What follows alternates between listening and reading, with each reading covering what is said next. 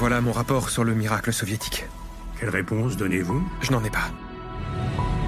Les caisses du Kremlin sont vides. Et pourtant, ils dépensent sans compter. Allô Paul, j'ai besoin de ton aide pour décrocher une entrevue avec Staline. Gareth, je t'ai appelé plusieurs fois. Écoute, c'est de ça qu'il faut absolument que je te parle. J'ai trouvé un gros morceau. Je peux démonter toute leur histoire. Paul? Alors nous découvrons le parcours d'un journaliste du nom de Gareth Jones et il s'avère une adaptarité. C'est le seul qui a eu la possibilité euh, de se rendre effectivement à Moscou avec comme ambition de rencontrer le dictateur suprême, en l'occurrence Staline, même si au départ euh, son premier projet c'était d'interviewer, euh, j'ai presque envie de dire, le voisin d'en face en matière de dictature, en l'occurrence Adolf Hitler. Et voilà, cette perspective d'interroger, d'interviewer Staline, ça permettrait aussi de regarder d'un petit peu plus près le fameux miracle soviétique. Et là, Pierre, il s'avère qu'entre le paysage soviétique et le paysage réel, il y aurait, comme qui dirait, une singulière différence pour qui s'en douterait éventuellement encore aujourd'hui.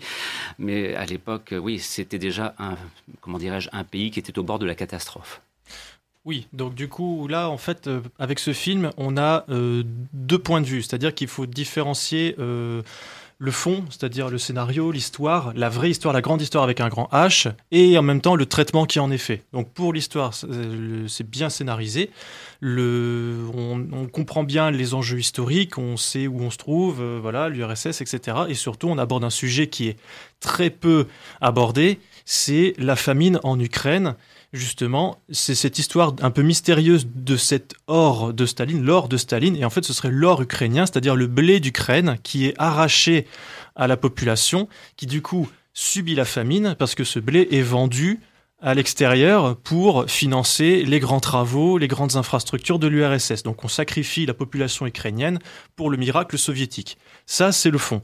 Et après, le scénario tourne donc du coup autour de Gareth Jones, journaliste euh, britannique, qui est proche notamment du, cabinet des, affaires étrangères de Lloyd George. Et tout de suite, il y a quelque chose de vraiment pénible, c'est que l'acteur est excessivement naïf. Mais vraiment, il en fait trop, des caisses et des caisses. Au bout d'un moment, on a compris qu'il est un peu naïf, qu'il est un petit peu, on va dire, j'allais dire presque fleur bleue, pa- parce qu'en fait, c'est poussé vraiment à l'extrême, et c'est un défaut du film, c'est que tous les personnages sont trop caricaturaux, trop poussés à l'extrême. Par exemple, Walter Duranty, qui est un journaliste reconnu mondialement, américain, prix Pulitzer, se trouve euh, en ce moment à Moscou, et il ne peut pas sortir puisque les États-Unis boycottent l'URSS et ne reconnaissent pas le pays. Mais du coup, là-bas, il vit une vie de débauche, mais vraiment littéralement, avec des orgies, euh, travestissement, euh, homosexualité. euh, D'accord, peut-être que c'est vrai, mais du coup, c'est trop. C'est- C'est-à-dire qu'on voit tout de suite le méchant est très méchant et puis il est perverti dans tous les sens du terme, alors que euh, Gareth Jones, lui, il est pur, il est simple, il est naïf. C'est trop.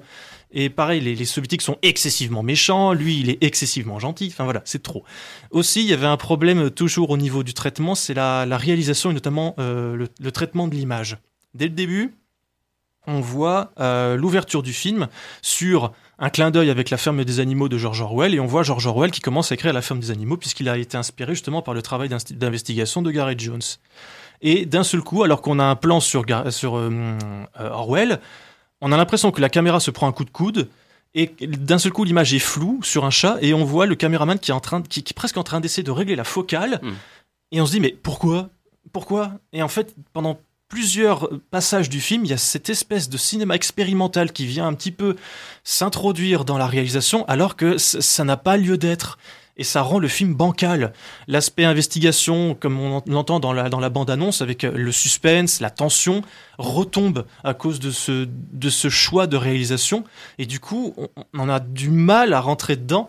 Et euh, le problème, c'est qu'à la fin du film, quand on... Je vais pas spoiler, bien sûr, mais quand on arrive à la fin et au dénouement du film, bah on y croit à moitié parce que il y a y a eu des longueurs, il y a eu des, choix de réalisation bizarres, euh, une caméra tournoyante, euh, une caméra à l'épaule, chose qui est insupportable, euh, des images bizarres et même les personnages excessifs excessifs dans leurs rôles respectifs.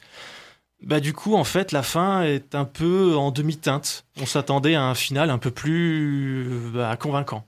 mais alors là, il y, a, clairement la responsabilité de la réalisatrice qui est engagée pour le coup, parce que les choix de mise en scène, euh, les choix de mise en image de cette histoire, euh, en fait, on aurait peut-être aimé avoir un cinéaste ou une cinéaste qui aurait peut-être mené son projet de façon plus carrée, plus linéaire, pour justement s'inscrire dans une démarche de suspense à travers l'investigation menée par ce journaliste bah, faire ce, à mon avis, je, crois savoir un peu de ce qu'elle a voulu faire. C'est-à-dire qu'elle a Bon, la comparaison est un peu rapide, mais elle, elle, a voulu faire un peu comme Apocalypse Now, où on a deux films en un seul. Et là, elle veut faire la même chose, c'est-à-dire que les passages où il est, euh, on va dire, euh, en URSS ou en Angleterre, c'est le film d'investigation très classique. Et au milieu, on tombe dans le cinéma expérimental où il est dans la neige, dans le froid, on est presque dans un film en noir et blanc. Et il est dans la famine, il voit l'Ukraine de ses propres yeux, il assiste et à toute la cruauté qu'il y a derrière ces scènes-là, et on n'est plus du tout dans le même film. et du coup, on sort complètement du cadre, et soit on adhère, soit on n'adhère pas. Et moi, j'ai eu beaucoup de mal à adhérer. La transition est assez rude. Euh, Pierre, pour conclure par rapport à l'ombre de Staline, pour qui souhaite quand même, parce que c'est notre chemin, reprendre le, bon chemin des salles obscures, est-ce que ça vaut quand même le coup d'aller voir l'ombre de Staline? Alors si vous êtes lecteur de Télérama, oui, vous pouvez y aller. bon d'accord, j'ai compris.